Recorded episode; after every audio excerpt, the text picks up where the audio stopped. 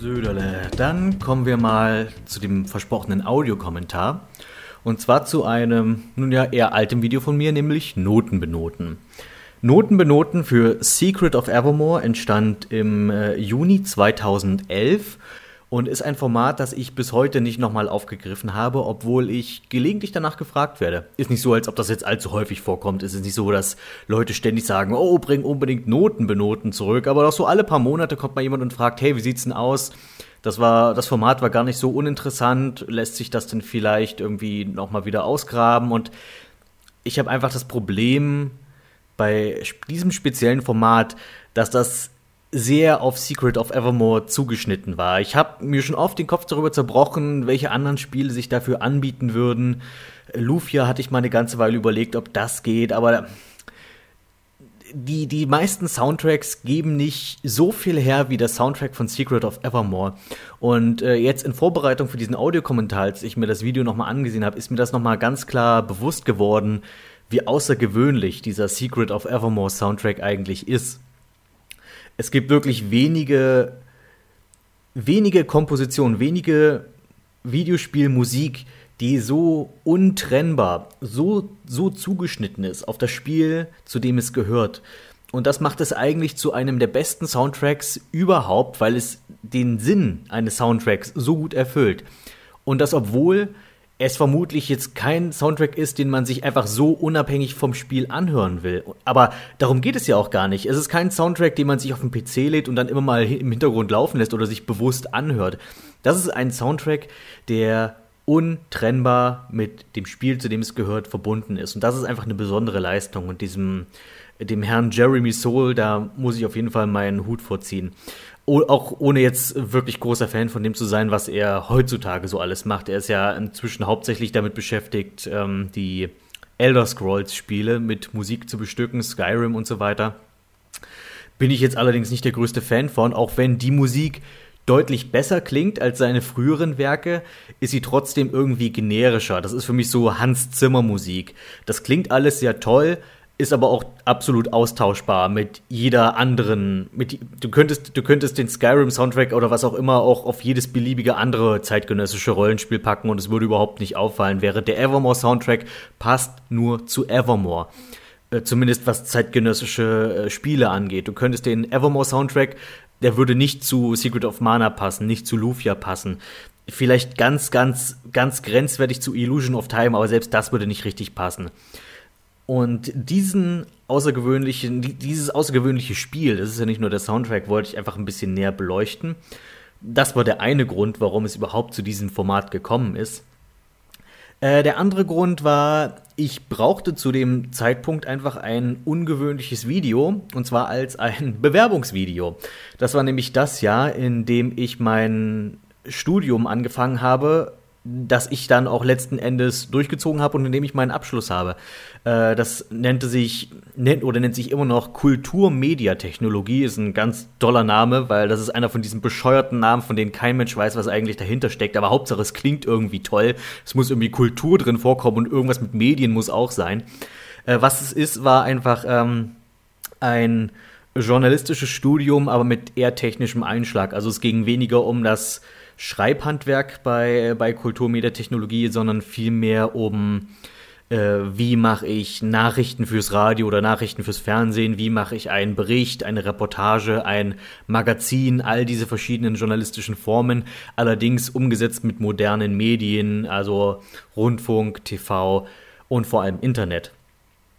Ähm, das war einfach ein Studiengang, von dem ich dachte, hey, ich probiere den mal aus, vielleicht ist es was für mich, weil ich mache ja gerne hobbymäßig YouTube, vielleicht kann ich das ja irgendwie zu einem Beruf machen und äh, damit irgendwann mal Geld verdienen. Und damit meine ich jetzt nicht Geld verdienen im Sinne von, ich verkaufe T-Shirts zu meinem YouTube-Kanal oder sowas, sondern ich wollte gerne was Richtiges machen.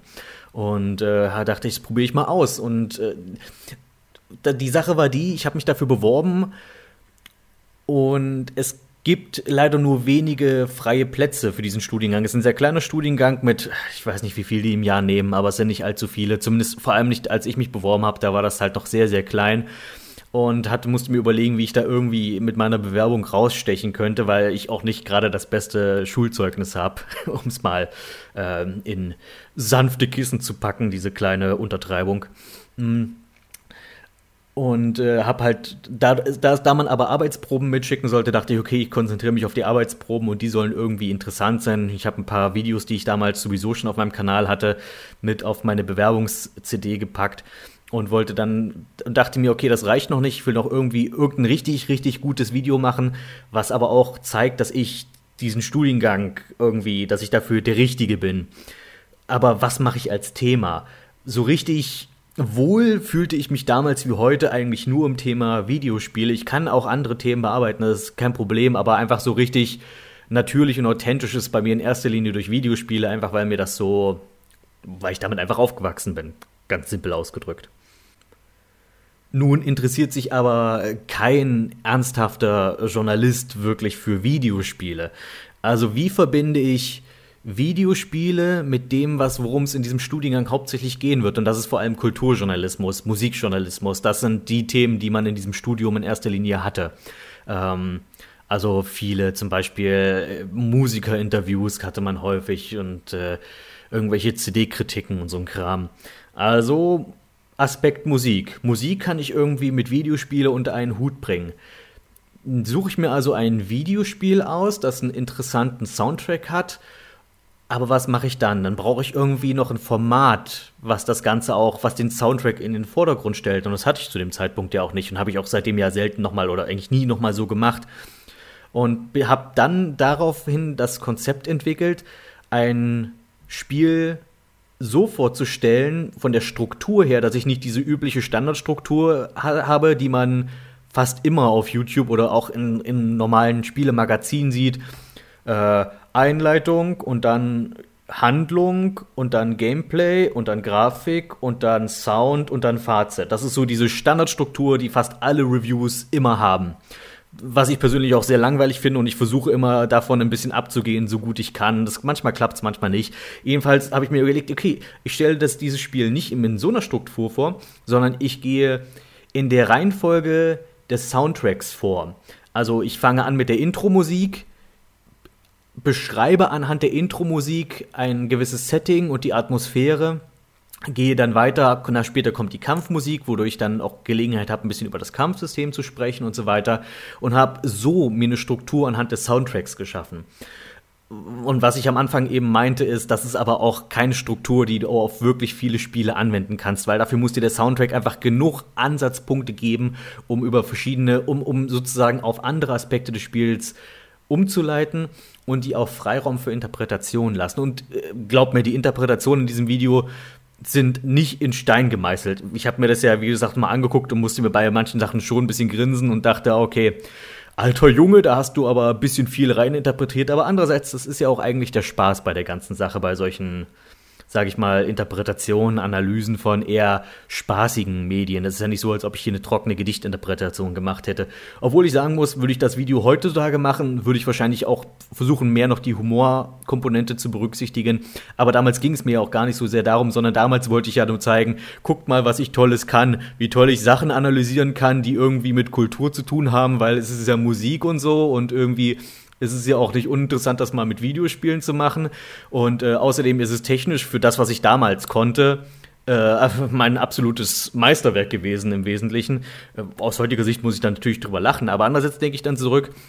Ich habe ja äh, in der Einleitung des Videos ähm, das waren so meine ersten Gehversuche zum Beispiel mit Greenscreen beziehungsweise Bluescreen war es in dem Fall, ohne dass ich das jemals zuvor gemacht habe und ohne dass ich irgendwelche technischen Voraussetzungen dafür hatte das, was ich später alles machen konnte mit Greenscreen, das ist, äh, ist natürlich deutlich besser, aber da hatte ich auch deutlich bessere Bedingungen. Ähm, wenn man sich diese Einleitung von Notenbenoten anguckt, das war einfach bei mir in meiner Einraumwohnung gedreht, ohne dass ich wirklich ein Green oder Bluescreen dafür hatte. Alles, was ich hatte, ist ein äh, blaues Rollo an meinem Fenster. Und wenn ich das runtergerollt habe und mich ganz gerade hingestellt habe, ohne zu viel zu bewegen, dann konnte ich das quasi als Bluescreen benutzen. Ähm, und da ich auch keine Belichtung oder irgend sowas hatte, konnte ich auch nur zu ganz bestimmten Zeiten diese Aufnahmen machen am Tag, wenn dann die Sonne genau so richtig stand, dass ich halbwegs vernünftig ausgeleuchtet war, dass ich das dann später sozusagen im Hintergrund wegkien konnte. Äh, das habe ich zum ersten Mal äh, in der Mega Man 3 Review gemacht und dachte, hey, das kann ich später nochmal aufgreifen. Und für ein YouTube-Video war es gut genug. Und ich nahm auch an, dass man das als Arbeitsprobe für ein Studium würde es auch noch ausreichen, dass man erstmal zeigt, okay, ich habe prinzipiell zumindest verstanden, wie man technisch sowas überhaupt umsetzt. Und äh, ich fand auch, das war einfach, das, war auch zum Glück nicht so gestellt, weil manchmal hat man ja auch so Greenscreen-Sachen, ähm, die man einfach um der, um der Spielerei willen machen, macht, ohne dass es wirklich viel mit dem Inhalt zu tun hat. Siehe dazu meine Thrill-Kill-Review, wenn man sehen will, wie man äh, sowas wie man, wie man solche Sachen auch übertreiben kann. Ähm, aber ich meine, das, das Spiel hat, äh, eins der Hauptthemen des Spiels ist das Thema Doppelgänger.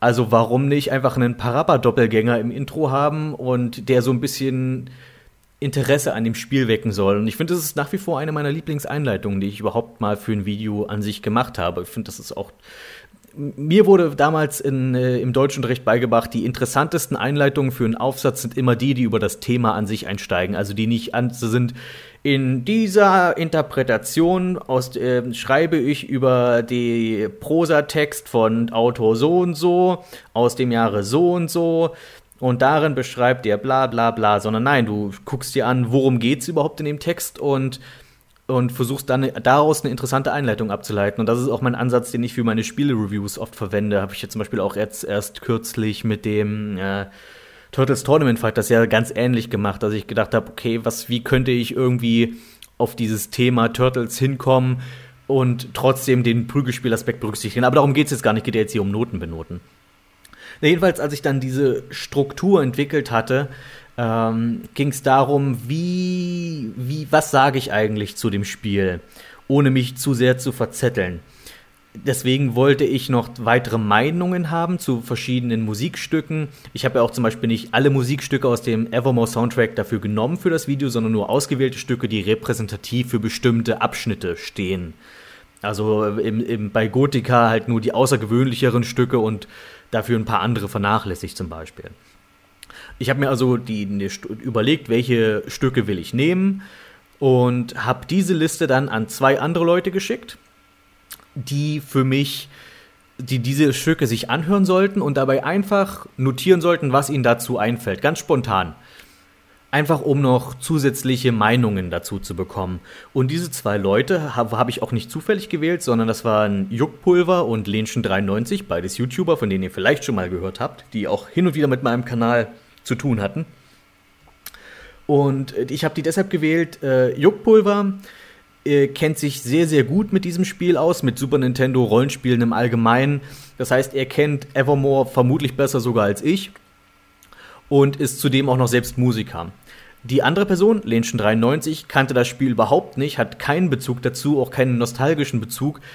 Sie hört diese Themen also quasi zum ersten Mal und dadurch habe ich äh, dachte ich kriege ich zwei sehr, sehr unterschiedliche Ergebnisse, zwei sehr unterschiedliche Eindrücke, aus denen ich mir dann die interessantesten Punkte, die die beiden so aufschreiben, rauspicken kann und für mein Video verwenden. Und da kamen auch ein paar gute Sachen bei rum und viele, viele interessante Aspekte in dem Video äh, sind, sind den beiden sozusagen geschuldet. Und ich denke, das hat auch ganz gut so geklappt.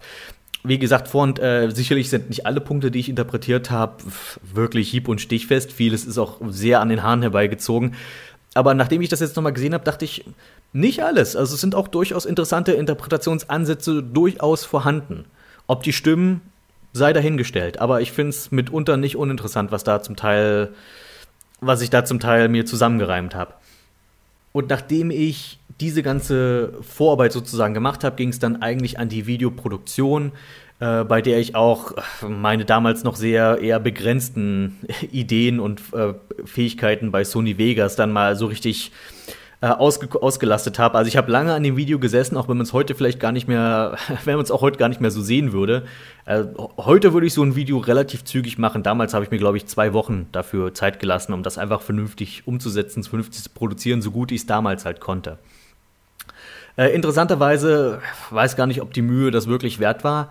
Denn letzten Endes, ich meine, ich wurde zum Vorstellungsgespräch eingeladen und es ging dann tatsächlich nicht allzu viel, nicht allzu sehr um dieses eine Video, das ich eigentlich extra dafür produziert hatte, sondern ein anderes, ich hatte ja noch verschiedene andere Videos, die ich sowieso schon auf meinem Kanal hatte, auch noch mitgeliefert. Eins davon war zum Beispiel die ähm, Filmkiste 20 zu Batmans Rückkehr. Und das war das Video, was denen gut gefallen hat. Und dann haben wir uns fast nur über Batmans Rückkehr unterhalten. Und ich meine, gut, da konnte ich auch viel zu erzählen und es hat gut geklappt. Und ich wurde ja auch genommen. Ich habe den Studienplatz bekommen und hatte auch dann ähm, ein für, auf mich für mich persönlich perfektes Studium, was mich auch tatsächlich weitergebracht hat und das dank dem ich heute einen Job hat, habe, der mir Spaß macht und ich gehe gerne auf Arbeit. Und ich werde gelegentlich oder häufiger mal gefragt, äh, was ich eigentlich studiert habe und ob ich da Tipps geben kann und sowas. Also ich habe ja am Anfang erzählt, was ich nun eigentlich studiert habe. Wirklich Tipps oder euch darin beraten, ob das was für euch ist, kann ich nicht. Denn anders als bei vielen, sage ich mal, etablierten Studiengängen, von denen man sich natürlich auch gleich eine Vorstellung hat, was es ist, wie Informatik oder Maschinenbau oder sowas, ähm, war das, was ich studiert habe, dieses lustige Kultur, Medientechnologie, ist ein sehr, sehr junger Studiengang. Als ich, die, als ich angefangen habe zu studieren, gab es den gerade mal ein Jahr und es wurde noch sehr, sehr viel experimentiert. Also wir haben uns häufig wie Versuchskaninchen gefühlt. Und auch die, die Jahrgänge, die nach mir kamen, die ich noch mitbekommen habe, jedes, jeder Jahrgang war im Wesentlichen völlig anders aufgezogen. Oder, naja, sagen wir mal, so ein paar Kernelemente waren immer noch mit dabei, aber es war, waren oftmals andere Inhalte, oftmals andere Dozenten, oftmals andere Prüfungsinhalte. Das heißt, wenn du heute dich für diesen Studiengang bewerben würdest, heute anfangen würdest, das zu studieren, wäre es wahrscheinlich was ganz anderes, als ich damals gemacht habe, weil sich dieser Studiengang, weil dieser Studiengang immer noch in der Entwicklung ist, immer mal die Führungsebene wechselt, immer mal neue Sachen ausprobiert werden. In, in, diesem, in diesem Fall kann ich einfach nicht sagen, äh, ah, du interessierst dich für Videos, mach das unbedingt es kann nach wie vor so sein, es kann aber auch wirklich nicht so sein. Äh, ich weiß, was für ein, was ich, ich gebe hier tolle Tipps, ich weiß. Aber mein Tipp ist einfach, ich kann keinen Tipp geben in dem Fall.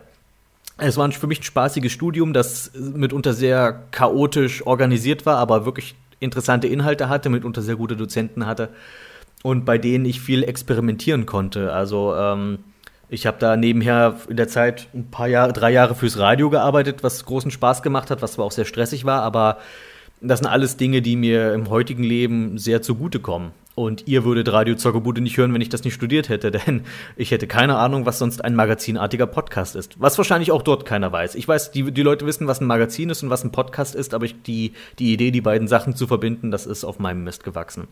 Und das war im Wesentlichen auch der eigentliche Grund, warum ich speziell Noten benoten für diesen Audiokommentar in Radio Zockerbude äh, gewählt habe. Meine Güte, was für eine Ansammlung an blöden Titeln und Gimmicks. Aber das ist einfach noch so eine, so eine gewisse. Dieses Video liegt mir sozusagen einfach sehr am Herzen, weil das einfach für mich nicht ganz unwichtig war für meinen, für meinen weiteren Lebensweg, obwohl es die Leute vielleicht dort gar nicht so sehr beeindruckt hat. Aber es war für mich einfach ein interessantes Experiment und es ist einfach ein Format, was, von dem ich denke, dass ich es nicht unbedingt nochmal ausgraben muss. Also wenn ich nochmal heutzutage über Soundtracks reden will, dann mache ich das meistens hier in Radio Zockerbude. Aber nochmal eine richtige Spiele-Review anhand des Soundtracks aufzuziehen, ich glaube, so ein Spiel gibt es einfach nicht nochmal. Lovecraft-Verfilmungen, immer ein heiteres Thema. So richtig gute wirklich empfehlenswerte gibt es ja nicht äh, so richtig. Leute zeigen am ehesten auf Reanimator und das ist auch ein absolut großes Stück 80er Jahre Gorefest. Aber ich meine damit eher klassische Lovecraft-Kost. Ihr wisst schon, Shogoten, Nyarlathotep, Cthulhu und all das Zeug. Die Stummfilmversion, die vor Jahren erschien, war zwar interessant, aber sicher nicht das, was die meisten Leute heute von einem Horrorfilm erwarten. Also dachte ich, ich versuche es mal wieder und stolperte über Dagon aus dem Jahr 2001. Dieser Film ist nach der Kurzgeschichte Dagon von Lovecraft benannt, hat aber mit der praktisch nichts zu tun. Vielmehr ist es eine Verfilmung vom Kurzroman Schatten über Innsmouth, nur nach Europa verfrachtet. Vier reiche Yuppies segeln irgendwo vor der Küste Spaniens herum. Ein Sturm kommt auf und das Schiff der Gruppe wird auf ein Riff gespült. Zum Glück ist das Festland ganz in der Nähe, auf dem sogar eine Hafenstadt zu sehen ist. Diese Stadt hat zwar im Film einen eigenen Namen, aber es ist offensichtlich Innsmouth und ich werde es ab hier einfach Innsmouth nennen, denn das macht sowieso jeder, der den Film schaut und Lovecraft gelesen hat. Schnell wird klar, dass irgendwas Seltsames an den Bewohnern dieses Ortes ist, und bald darauf geschehen schreckliche Dinge. Dabei werden einige der Schlüsselszenen des Romans nachgestellt. Die Flucht aus dem Hotel und die sogar fast eins zu eins. Dann das Gespräch mit dem alten Zedok und schließlich die Jagd durch die Straßen des Ortes. Dann sind da aber auch ein paar neue Dinge, wie dass die Bewohner auf das Häuten von Menschen stehen. Manche von ihnen nicht nur fischig, sondern auch etwas polypisch scheinen und nicht zuletzt die Anwesenheit von Dagon persönlich. Kein großer Spoiler, steckt ja schließlich im Titel. Man könnte also sagen, dass der Film alle wesentlichen großen Plotpunkte beinhaltet, aber dazwischen sein eigenes Ding macht. Die Schauspieler sind leider sehr durchwachsen und der Aspekt, der den ganzen Film ziemlich runterzieht. Keiner der Hauptdarsteller reißt mich wirklich mit oder bringt mich als Zuschauer dazu, auf der Seite der Hauptcharaktere zu stehen. Mit einer Ausnahme. Der alte Mann, der den 90-jährigen Säufer Zedok Allen spielt, ist fantastisch. Man versteht zwar kaum, was er da vor sich hin nuschelt, aber sein Gesicht vermittelt alle Emotionen, die hier rüberkommen sollen. Dieser im Buch sehr lange Monolog wird im Film übrigens stark gerafft mit ein paar Rückblenden umgesetzt, was ich für eine gute Sache halte. Die Optik des Films ist ebenso streitbar. Die Kulisse ist perfekt. Perfekt, sage ich. Die Stadt sieht genauso aus, wie Innsmouth rüberkommen muss. Heruntergekommen, dreckig, furchteinflößend verfallen, mit einem Wort zyklopisch. Wer auch immer für das Set zuständig war, hat meine Achtung verdient. Er hat genau den richtigen Drehort entdeckt. Die Effekte hingegen, oh, spät 90er CGI, muss ich noch mehr dazu sagen? Maske und Kostüme sind gar nicht schlecht, aber alles, was aus dem Computer kommt, ist derartig schäbig, es reißt einen jedes Mal total aus der Szene. Ebenso wie manche Entscheidungen beim Sounddesign, also es gibt einen Bewohner von Innsmouth, der nach Alvin und die Chipmunks klingt. Glücklicherweise wurde CGI ziemlich sparsam eingesetzt, weshalb es den Film nicht ruiniert. Insgesamt ist dieser Film nicht wirklich gruselig. Für die meisten Leute dürfte er dennoch kurzweiliges Popcorn-Kino sein. Lovecraft-Fans dürfen auch gern mal reinschauen, da die Macher schon an einige nette Details aus der Vorlage gedacht haben, zum Beispiel, dass die Bewohner von Innsmouth niemals blinzeln und sowas. Die 80er Jahre Turtles-Serie ist ja inzwischen da angekommen, wo die Adam West Batman-Serie schon lange ist. Auf einem Plateau des Kultes, das von manchem ob seiner charmanten Trashigkeit geliebt und von anderen, die es lieber etwas ernster hätten, verachtet wird. Eigentlich ist es aber auch völlig egal, auf welcher Seite der Diskussion man sich befindet, denn eines kann man mit Gewissheit sagen. In beiden Fällen, Batman und den Turtles, würde das jeweilige Franchise ohne diese eher leichtherzigen Inkarnationen bei weitem nicht so populär sein, wie sie heute sind. Doch wie steht es mit einzelnen Staffeln oder Geschichten innerhalb einer solchen Serie? Und da habe ich mir vom alten Turtles-Cartoon die Europareise geschnappt, eine aus 13 Episoden bestehende Ministaffel innerhalb der vierten Staffel, bei der die Turtles einen Trip zu vielen bunten Klischees gewinnen. Bei den Amis gelten diese Folgen als ein paar der schwächsten der gesamten Serie. Bei uns allerdings kenne ich keinen Turtles-Fan, der diesen Ausflug nicht liebt. Ich kann bestenfalls ahnen, warum das so ist. Zugegeben, in der englischen Version wurde der englische Raphael-Sprecher für diesen Abschnitt umbesetzt und das würde mich auch anfressen. Aber ansonsten? Also ich für meinen Teil weiß, warum ich diese Staffel so sehr mag, nämlich aus demselben Grund, warum ich Turtles 3 gut finde. Es ist erfrischend anders. Es ist mal nicht New York und nicht die Abwässerkanäle, sondern eben die Alpen oder Rom oder London. Außerdem sind die Geschichten rund um diese Schauplätze so abgefahren wie selten zuvor in der Show. In der Irland-Episode zum Beispiel rückt Shredder mit einem selbstgebauten bösen Regenbogenstrahler an, der niedliche Haustiere in gewaltige Monster verwandelt. Oder die Griechenland-Folge, bei der die Helden Atlantis entdecken, inklusive Riesenkrake. Riesenkraken gehen immer. Oder wenn Shredder in Holland einen Diamanten klaut und dann mit seinen Mutanten auf einem Tandem entkommt. Alles große Klasse. Übrigens, kleine Auffälligkeit, die ich amüsant finde. Michelangelo benutzt während des Europa-Ausflugs seine Nunchucks sehr viel öfter als sonst in der vierten Staffel oder danach. Das ist gerade deshalb ironisch, weil es ausgerechnet die Europäer waren, die diese Waffe so konsequent versuchten zu zensieren, aus Gründen, die bis heute kein Mensch versteht. Außerdem merkt man, dass unsere deutschen Übersetzer während dieser Folgen besonders gut drauf waren. Da, seht mal, ich liebe süße kleine Kuscheltiere, fehlt nur noch der Friedhof. Ja, ich denke, ich führe in der Tat den Lebensstil eines teleportierenden Wanderers, der zwischen den Welten Unglück und Zerstörung bringt. Wart's lieber auf den Rudi, er wird euer Führer sein. Nein, aus Österreich wollen wir keinen. Kurzum, wenn man mich fragen sollte, welche alten Turtles-Folgen soll ich mir ansehen, um gute Laune zu kriegen, dann singe ich das Europa-Lied, bis man mich K.O. schlägt und stattdessen dieses Lied spielt. Darby, where no turtle has gone before. Wenn Spielemacher keine neuen Ideen mehr haben, dann ist es mal wieder Zeit für Remastered. Gut, böse formuliert. Aber manchmal hat man schon das Gefühl, dass die Spieleindustrie allzu sehr auf der Retrowelle rumreitet. Kurz mal die Grafikauflösung erhöht und die Musik durch einen MP3-Konverter gejagt. Fertig ist der HD Remastered Special Edition Director's Cut, mit dem sich perfekt Geld verdienen lässt, ohne dass man ein neues Spiel machen müsste. Gerade erst hat Double Fine die Remastered Edition von Day of the Tentacle auf den Markt geschmissen. Dazu übrigens mehr in der nächsten Zockerbude. Ich hab's leider noch nicht gespielt. Aber erst letztes Jahr hat mich die Ankündigung eines Remasters von Grim Fandango sehr beschäftigt.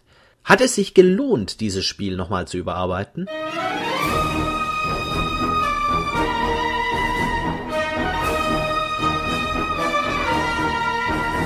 Für die wenigen Leute, die von Grim Fandango noch nie was gehört haben, es ist ein Grafikadventure der späten LucasArts-Ära im mexikanischen Tag der Toten-Stil. Man spielt Manny Calavera, einen Reiseberater, der den jüngst Verstorbenen ihr Verkehrsmittel verkauft, mit welchem sie die vierjährige Reise durch die Unterwelt antreten werden. Ob es ein Schnellzug, ein Auto oder nur ein Spazierstock ist, hängt davon ab, ob der Delinquent zu Lebzeiten ein guter Mensch war. Manny erhält dummerweise immer nur die hoffnungslosen Fälle, während sein Kollege und Erzfeind Domino der Liebling des Chefs ist. Doch als ihm Meche Colomar begegnet, beginnt er genauer hinzusehen und kommt einer fiesen Verschwörung auf die Spur. Und nun zur Frage, ob es sich gelohnt hat, ein Remaster zu machen. Ich finde, es hat sich auf jeden Fall gelohnt. Meine Meinung zu Grim Fandango war schon immer die, dass es das beste Adventure aller Zeiten hätte sein können, hätte es nicht so offensichtliche Schwächen einer gigantischen Story, atmosphärischen Spielwelt und sehr liebevoll gestalteten Charakteren stehen eine unterirdische Steuerung und gräuslich klobige Polygonklötze entgegen. Es gab also genug Anlass für Verbesserungen und die sind gelungen. Hallo? Es hat Maussteuerung und was für eine gute Maussteuerung. Im besten Stile der späten Scum Engine. Also so, dass man auf etwas klickt und sich dann ein kleines Kontextmenü öffnet. Es musste nicht mal was an den Hintergründen oder dem Setting geändert werden. Die Maussteuerung passt perfekt rein, als wäre es nie anders gewesen. Endlich spielt sich das Spiel schön flüssig. Man bleibt nicht ständig an jeder Kante hängen und muss sich nicht permanent an den richtigen Hotkey für Nehmen, Benutzen oder Schauen erinnern. Zugegeben, das Inventar ist immer noch fast derselbe Käse, aber ich kann verstehen, dass ein neues, übersichtlicheres Inventar das Spiel womöglich zu stark entfremdet hätte. Dennoch, mein bisher größter Kritikpunkt an dem Spiel ist damit passé. Zum anderen die Polygonhaufen. Sie wurden nicht auf Hochglanz poliert, aber zumindest auf höhere Auflösungen ausgerichtet und geglättet. Außerdem sieht man jetzt mehr Licht und Schatten, aber ohne dass es zu aufdringlich wird. Obwohl die gerenderten Hintergründe nicht bearbeitet wurden, passt es perfekt. Es sieht jetzt nicht mehr aus wie ein veraltetes Spiel, sondern wie ein Spiel, das in Würde gealtert ist. Großer Kritikpunkt am Remaster, die Videos ruckeln und knacken ganz schön. Ich weiß nicht mehr, wie das im Original war. Von einem Remake wäre aber eigentlich Besseres zu erwarten. Zwei Schwächen mindestens ausgebessert und der Rest bleibt mindestens gleich. Ich war und bin begeistert. Endlich ist es das Spiel, das es immer hätte sein sollen. Das auch noch zu einem fairen Preis. Für jeden Fan des Originals ein Muss, für jeden Adventure-Fan auch ein Muss. Nach dem, was ich vom neuen Day of the Tentacle schon gesehen habe, bin ich eher skeptisch. Zum Abschluss von Radio Zoggerbude will ich euch noch ein interessantes kleines Adventure-Spiel vorstellen, das ich kürzlich entdeckt habe.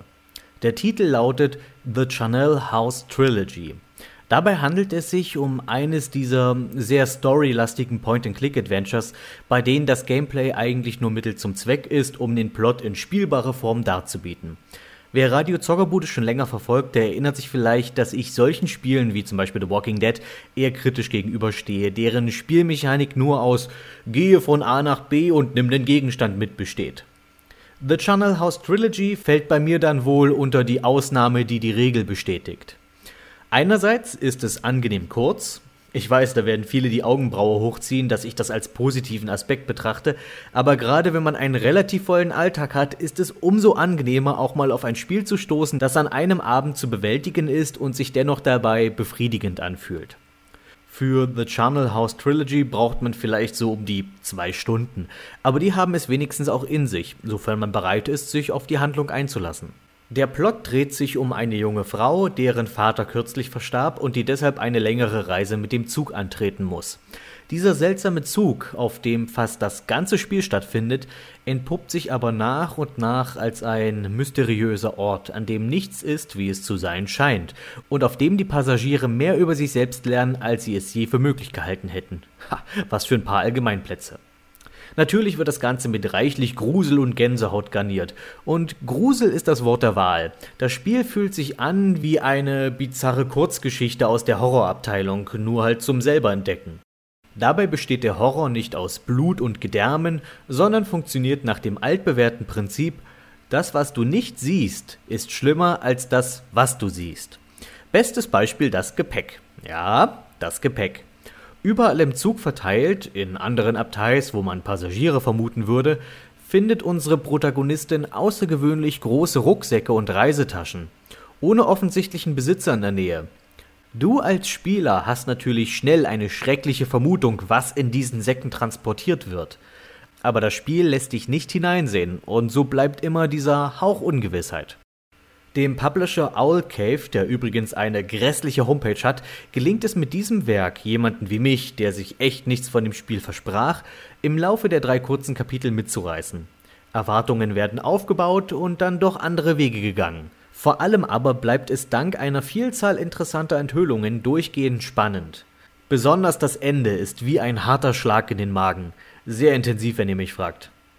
Auf Steam kostet The Channel House Trilogy aktuell so um die 5 Euro. Kann man sich schon geben, finde ich, oder zumindest auf den nächsten Rabatt warten. Vorausgesetzt, ihr findet euch in den Punkten wieder, die ich aufgezählt habe. Und mit dieser kleinen Empfehlung endet Radio Zoggerbude vom März 2016.